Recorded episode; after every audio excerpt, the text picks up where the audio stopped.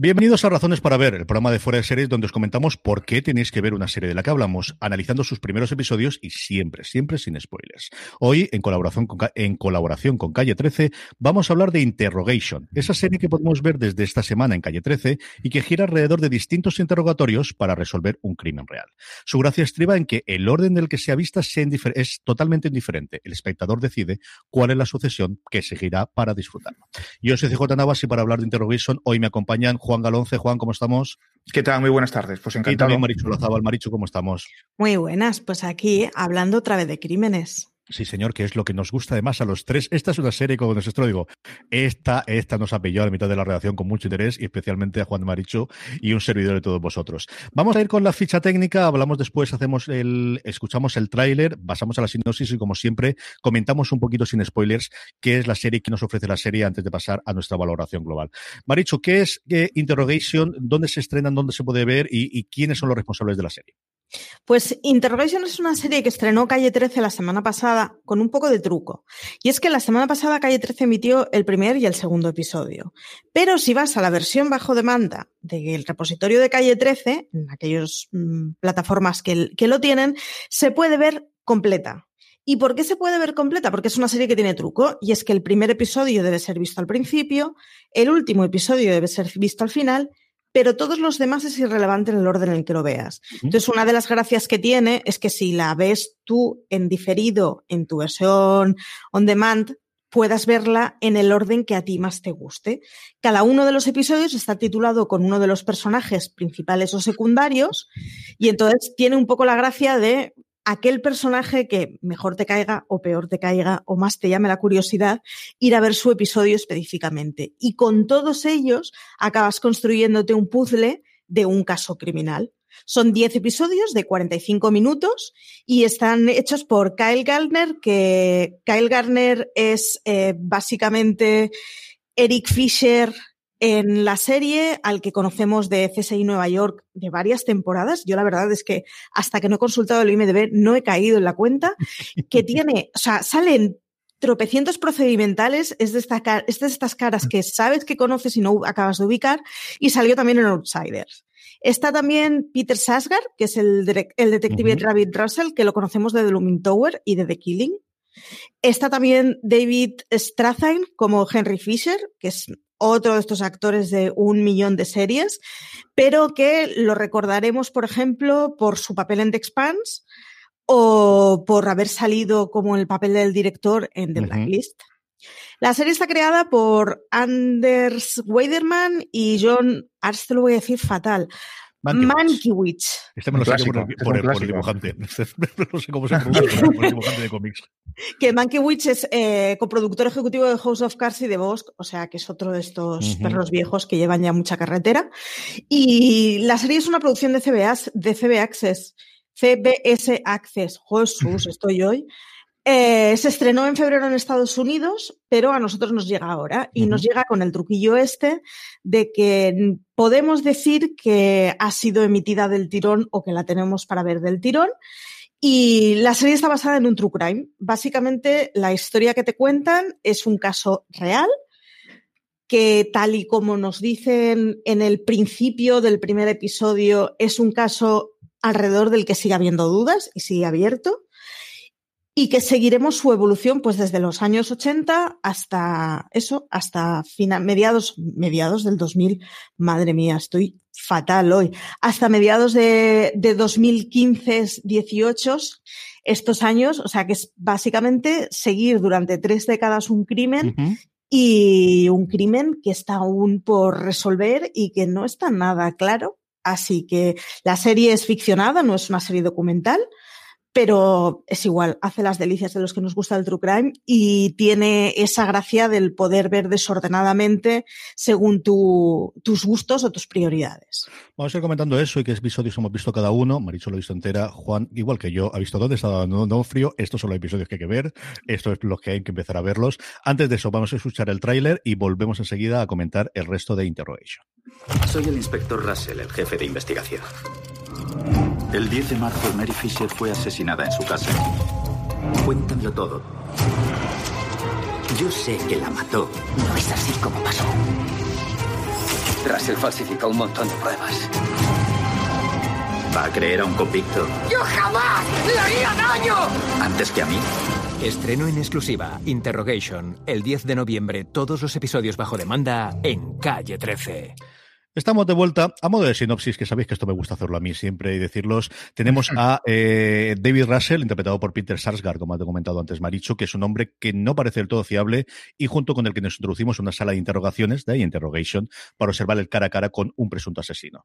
Al otro lado de la mesa de interrogaciones, lo habréis visto muchas veces en las imágenes y en el tráiler también, está Eric Frischel, Cole Garner, un joven de 17 años que ha sido acusado y condenado a una cadena perpetua por el brutal asesinato de su madre. Y sin embargo, Eric asegura que no lo oído. Como nos decía antes Marichu, durante 10 episodios vamos a empezar a ver este rompecabezas con distintas versiones y distintas personas que mm, tienen relación con este crimen eh, basado en hechos reales y que, como decía antes Marichu, desde el primer momento nos pone esa cartela diciendo todavía está por resolver y al final lo interesante es el camino, como decía aquel, y el desarrollo que se tiene más allá de las conclusiones.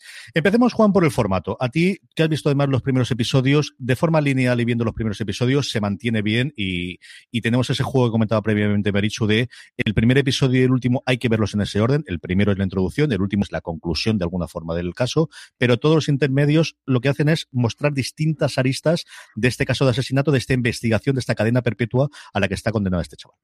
Sí, a mí la serie me la, presentó eh, Marichu, me, me, habló de ella y me dijo, échale un ojo a ver si podemos hacer un razones para ver. Y digo, bueno, adelante. Vi la premisa, me gustó mucho. Yo que soy terriblemente ordenado, dije, las veo en orden. O sea, yo estas cosas soy así. Y vi el primero, el segundo y el tercero y efectivamente cada capítulo, cada episodio eh, relata la historia del asesinato, uh -huh. que la relata perfectamente bien en el primero, ¿no? Y es el, el, primer encontronazo que tienen el acusado y acusador, en este caso David Russell y Eric Fisher. Y a medida que van avanzando los capítulos, eh, entronca cada capítulo o se centra capítulo con uno de los protagonistas con diversas líneas temporales eh, relacionados con el asesinato. Así, en el segundo, por ejemplo, que sí que lo tengo muy reciente, es el sargento Ian Lynch, que es un, agente de, es un agente de asuntos internos, que reabre el caso por petición por la insistencia de Eric Fisher en la cárcel, pero 20 años después. El asesinato tiene lugar en 1983 y este, esta reapertura, posible reapertura del caso en el 2003. De igual modo, el tercer capítulo se centra en la figura de Kim Decker, que es la pareja en el momento del asesinato, y volvemos a 1983, que es la pareja en el momento del asesinato de Eric Fisher. Entonces, esa, esa fórmula eh, lo que te permite es elucubrar, jugar eh, con las sospechas, hacer una especie de cluedo, ¿no? Donde eh, te van dando de manera muy, muy bien segmentada, por lo menos estos capítulos, las pistas para que tú intuyas o decidas o decinas o, o, o te decantes por uno, por uno u otro a la hora de resolver el asesinato. Lo que pasa es que, como bien ha dicho antes Marichu, el caso sigue abierto. Con lo cual, por muchas locubraciones que hagas, eh, siempre estará todavía pendiente la interrogación sobre, sobre su resolución. ¿no? Me parece muy, muy interesante el hecho de que, y muy novedoso en cierto modo, de que puedas, tengas que ver el primero y el último y que los ocho restantes los puedas ver de manera aleatoria, ¿no? Y que eso te permita a ti jugar con, con las líneas temporales y con las sospechas, sí. Este movimiento, además, eh, de hacia adelante y para atrás, que también ocurrió mucho en The Lumin Tower, de jugar con los tiempos y con las, líneas temporales, ¿no? Y el, al final, bueno, pues un caso de tantísimo tiempo abierto, no quedó de otra forma, permite introducir esa retaíla de personajes secundarios que si ya conocemos a los principales de un montón de cosas, Maricho, el resto de la gente que sale aquí, tenía el listado aquí delante, encabezado por mi queridísimo Vicente es sencillamente espectacular la gente que va saliendo, que al final le dicen, vente, ya te dos, dos episodios y es un, mucho más sencillo poder contratarlos para este tipo de cosas. Sí, son todos un porrón de caras secundarias conocidas, pero además tiene truquillo porque como cada uno de los episodios está enfocado en un personaje, un personaje secundario puede ser protagonista uh -huh. de otro episodio y a su vez ser una pista en episodios en donde él casi no tenga huella, casi no tenga líneas.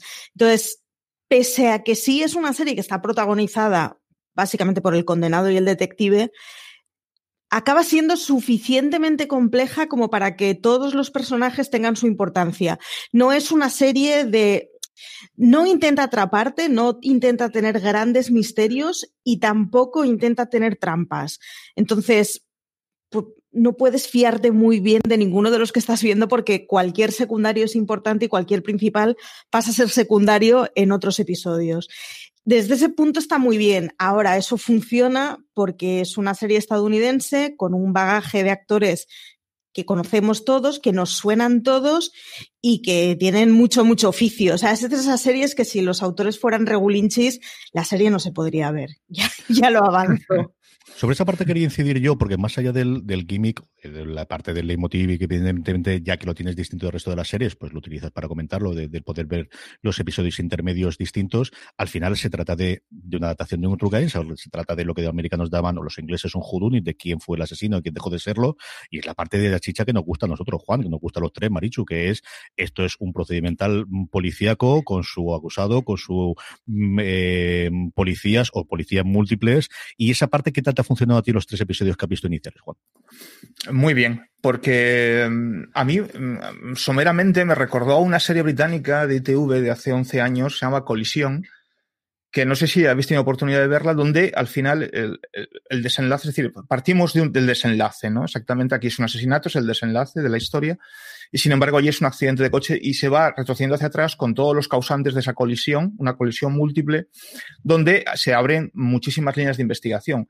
Aquí, salvando esas muchas líneas, es una línea porque al final hay que encontrar el asesino, pero bueno, tienes un montón de sospechosos porque no deja de haber ese, sí, efectivamente, la sospecha inicial recae sobre Eric Fisher, que es el hijo del, del, de, de, la mujer asesinada, de la madre asesinada, pero eh, de repente está el amigo, está la novia del amigo, está la novia de él también, está la relación que tiene con, parece ser con el padre, que tampoco parece ser muy, muy, como muy fiable, muy, muy sincera. Es decir, te abre un montón de líneas, que es lo que te permite, como decía antes, jugar ese cluedo, ¿no? Y locura. Y es lo que para mí eh, resulta atractivo a la hora de proseguir con ella. Es decir, que no, porque al final, si te lo deja demasiado claro, a pesar de esa novedad en cuanto a la, a la no concatenación de los episodios del 1 al 10, sino que puedes jugar con eso, es lo que a mí me invita a seguir con ella. Es decir, mmm, quiero ver, no recurrir a, como decía Maricho, al décimo para poder ver dónde van los tiros al final de la serie, sino intentar verlas todas para que de esa manera yo pueda seguir deduciendo eh, al menos aunque no se haya resuelto el caso, pero deduciendo quién puede ser el posible asesino. Y a mí eso sí que me ha funcionado. ¿Mm? ¿Qué tal te ha funcionado a ti la trama como tal? Maricho, tú que además lo has visto todo, sí que te puedes hacer una idea de, habiéndolo visto en otro orden, ¿te mantiene la tensión durante todos los episodios de esto es una serie policíaca bien hecha y me apetece más allá de que se pueda alterar eh, el orden de los episodios el verla? Sí, pero porque yo creo que juega muy a favor el que no intenta ser una serie con truco. Uh -huh. Enseguida deja muy claro, quién es el acusado, quiénes podrían ser otros acusados, cuáles son los móviles de todos y qué es lo que pasa. Y entonces lo que se dedica es a destripar ese drama y a sacar los diferentes componentes que puedan tener ese drama. No intenta ir al truquito de ahora te he pillado, pero sí que consigue hacer que las más que las pistas, los detalles que te van dejando en los episodios sobre personajes que están en el fondo y que luego pasan a estar en primer plano, sean suficientemente jugosos como para que construya un drama que sea interesante. Es decir, desde el lado criminal, igual no es una serie que digas me ha cambiado la vida, uh -huh. pero sí que la construcción del prisma de diferentes caras es muy interesante y sí que eh, tira mucho del arco dramático para explicarnos es las, a ver, al final es la situación de un chaval que tiene adicciones y que se encuentra a su madre muerta y quién ha sido, cómo ha sido, qué ha pasado, es hasta casi secundario. Lo más importante es que estamos hablando de un chaval con unos precedentes muy complicados, con un recorrido muy complicado, que chupa un montón de años de cárcel y que, bueno, mm, tenemos que lucubrar qué es lo que podría haber pasado porque él dice que es inocente. Entonces, juega, yo creo que juega muy bien sus cartas, sobre todo porque es un argumento muy sencillo que el pasa a ser complejo a medida de contarnos detalles y no de meternos huevos de Pascua tramposos, cosa que yo agradezco, porque reconozco que las series que tienen 150.000 arcos en donde de golpe este no sirve para nada y me cansan un poco y me hace sentirme un poco insegura. Así que en ese sentido, yo la verdad es que muy contenta. Vamos, como siempre, a recomendar a quién puede ver la serie o a quién le puede gustar o a quién eh, pensamos que le puede gustar, pero antes no me resisto a preguntarle a don Juan Galonce. Juan, ¿cómo está don, nuestro Donofrio? ¿Qué tal está él? Pues um, único, como siempre. Y eso que tiene, bueno, o sea, yo lo he visto de los tres capítulos, le aparece en el segundo, pero es que es un, es un hombre que llena la pantalla y no hablo de su volumen físico, ¿no? Que también, porque es un tierrón y es muy grande y tal, ¿no? Pero es un hombre que llena la pantalla y que con una mirada eh, transforma una escena, con una frase, tiene un acting maravilloso. Yo creo que es un tipo que tiene que ser una delicia dirigir porque no hay que decirle mucho ni, ni, ni indicarle mucho por dónde tiene que, por, dónde va la escena para que él te la clave, ¿no? Eh, hace un papel bonito, por lo menos en el capítulo que yo veo y que he visto en MVD, que tiene mucha más relevancia a medida que avanza la serie, hace un papel bonito porque muchas veces estamos acostumbrados a ver a Donofrio de malo, ¿no? De casi malo o con un papel así un poco más perverso, ya que sin embargo interpreta a un sargento de, asuntos internos que reabre el caso por la existencia de Eric Fisher 20 años después, ¿no? Y que se empeña personalmente eh, en, hacerlo, incluso a un riesgo, ¿no? de, de, de, un posible, no quiero ser muy spoiler, hacer muchos spoilers, pero bueno, un posible problema para su familia, ¿no? Y entonces tiene esa, ese, esa vertiente, a mí me recuerda un poco esas cosas del actor Bob Morse, que era un tipo que si hacía de malo podía ser muy malo, pero si hacía de bueno podía ser un tipo muy bonachón y encantador y un oso de peluche navideño. Pues es un poco pasa con Donofrio, ¿no? Que puede ser, si se pone de malo, es el gran malo, allá donde los hayas, pero como se ponga a hacer de tipo bueno, es un tipo encantador, bonachón y súper esos que abrazarías, ¿no? Entonces, y esa virtud yo creo que la tienen muy pocos, muy pocos actores y actrices, ¿no? Y Donofrio, pues, es una de mis debilidades. Así que, por ese lado, encantado. Tremendamente achuchable, sí, señor. Maricho, vamos concluyendo. ¿A quién recomendamos la serie? Pues, ¿a quién recomendamos la serie? Yo creo que a todos aquellos a los que les gusten los true crimes que no están resueltos. Creo que una de las cosas chulas que tiene es que mm, tomes distancia con el hecho de que es un crimen real, tomes partido y defiendas a, a muerte quién es el que tú crees que es culpable.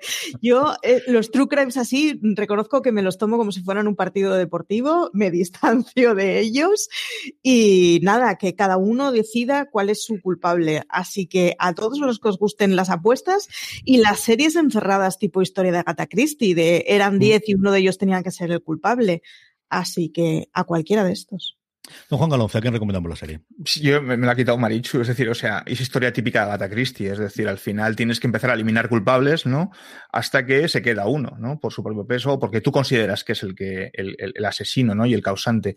Eh, yo creo que a cualquiera que le gusten los true crimes eh, va a disfrutar. Es decir, aquí la única salvedad es que, bueno, pues no tenemos la resolución del, del, asesinato, ¿no? Pero salvando eso, esa, eh, te, permite jugar ese tipo cluedo que a mí tanto me gusta, ¿no? Es decir, o sea, el, quién fue, eh, por qué, con qué objeto al final, ¿no? Y dónde fue en la parte de la casa, ¿no? Muy rollo cluedo. Yo creo que a todo el que le guste ese tipo de, de juego, ese tipo de narrativa, lo va a disfrutar. Yo coincido con vosotros. Yo creo que al final, primero, el, el ejemplo del, del Hudunit americano-inglés es el, el, que hizo en su momento con Android, especialmente Agatha Christie. Yo es lo primero que me vino a la vez desde conocer la serie. Y luego es que los procedimentales bien hechos y los procedimentales policíacos bien hechos tienen su público, incluido este que se está hablando y estos dos que me acompañan. Es que nos gusta este tipo de series. Y yo siempre volví a vos de que al final no se consiste en reinventar la rueda, sino hacer una rueda, muy bien y que funcione muy bien. Y con eso nos quedamos más que satisfechos porque nos gusta este tipo de historias, más relacionadas con True Crime o menos basadas en hechos reales o como corresponda. Y cuando se hace una serie bien hecha hay que decirlo. Y ese es el caso de Interrogation. Hasta aquí ha llegado estas razones para ver. Tenéis más información en la web, foraseries.com, incluido el artículo de Álvaro Nieva, calle 13 estrena la serie Interrogation, un rompecabezas criminal, que amplía un poquito la información que hemos estado aquí. Como os decía antes, se emiten todas las semanas en calle 13, todos los martes dos episodios, pero está bajo demanda disponible en todas las plataformas, la, totalidad de los 10 episodios. Recordar, el primero y el último sí que verlos en orden, el resto juguetear para arriba, para abajo, ahora el quinto, ahora el tercero, o si no, del 1 al 10, que al final es la cosa más sencilla. Los tenéis todos, como os decía, en calle 13, en las distintas plataformas. Marisol Lazabal, muchísimas gracias por haber compartido mesa, micrófonos y también cámara de vídeo con nosotros un ratito para hablar de Interrogation. Nada, muchísimas gracias a ti y hasta el próximo asesinato. Don Juan Galonce, seguiremos viendo series de, Donofrio durante muchísimo tiempo y seguiremos hablando de ellas en Fuera de Series. Un abrazo muy fuerte. Pues claro que sí, muchas gracias a vosotros. Y a todos vosotros, muchísimas gracias por estar ahí, gracias por escucharnos. Volvemos, mucho más programas en Fuera de Series, en nuestro canal de podcast, en iVoox, en Spotify, en Podimo, o también en vídeo en nuestro canal de YouTube y nos podéis ver, incluido este fondo tan molón que me he cogido de una pequeña cárcel que podéis disfrutar si nos veis en YouTube. Así que Maricho hace que no con la cabeza de CJ, esta escalera peor de la cabeza, hija mía, esto es lo que hay. ¿Qué le vamos a hacer? No han cambiado. Gracias por escucharnos y como siempre os digo, mucho más razón a día de hoy. Recordad, tened muchísimo cuidado y fuera.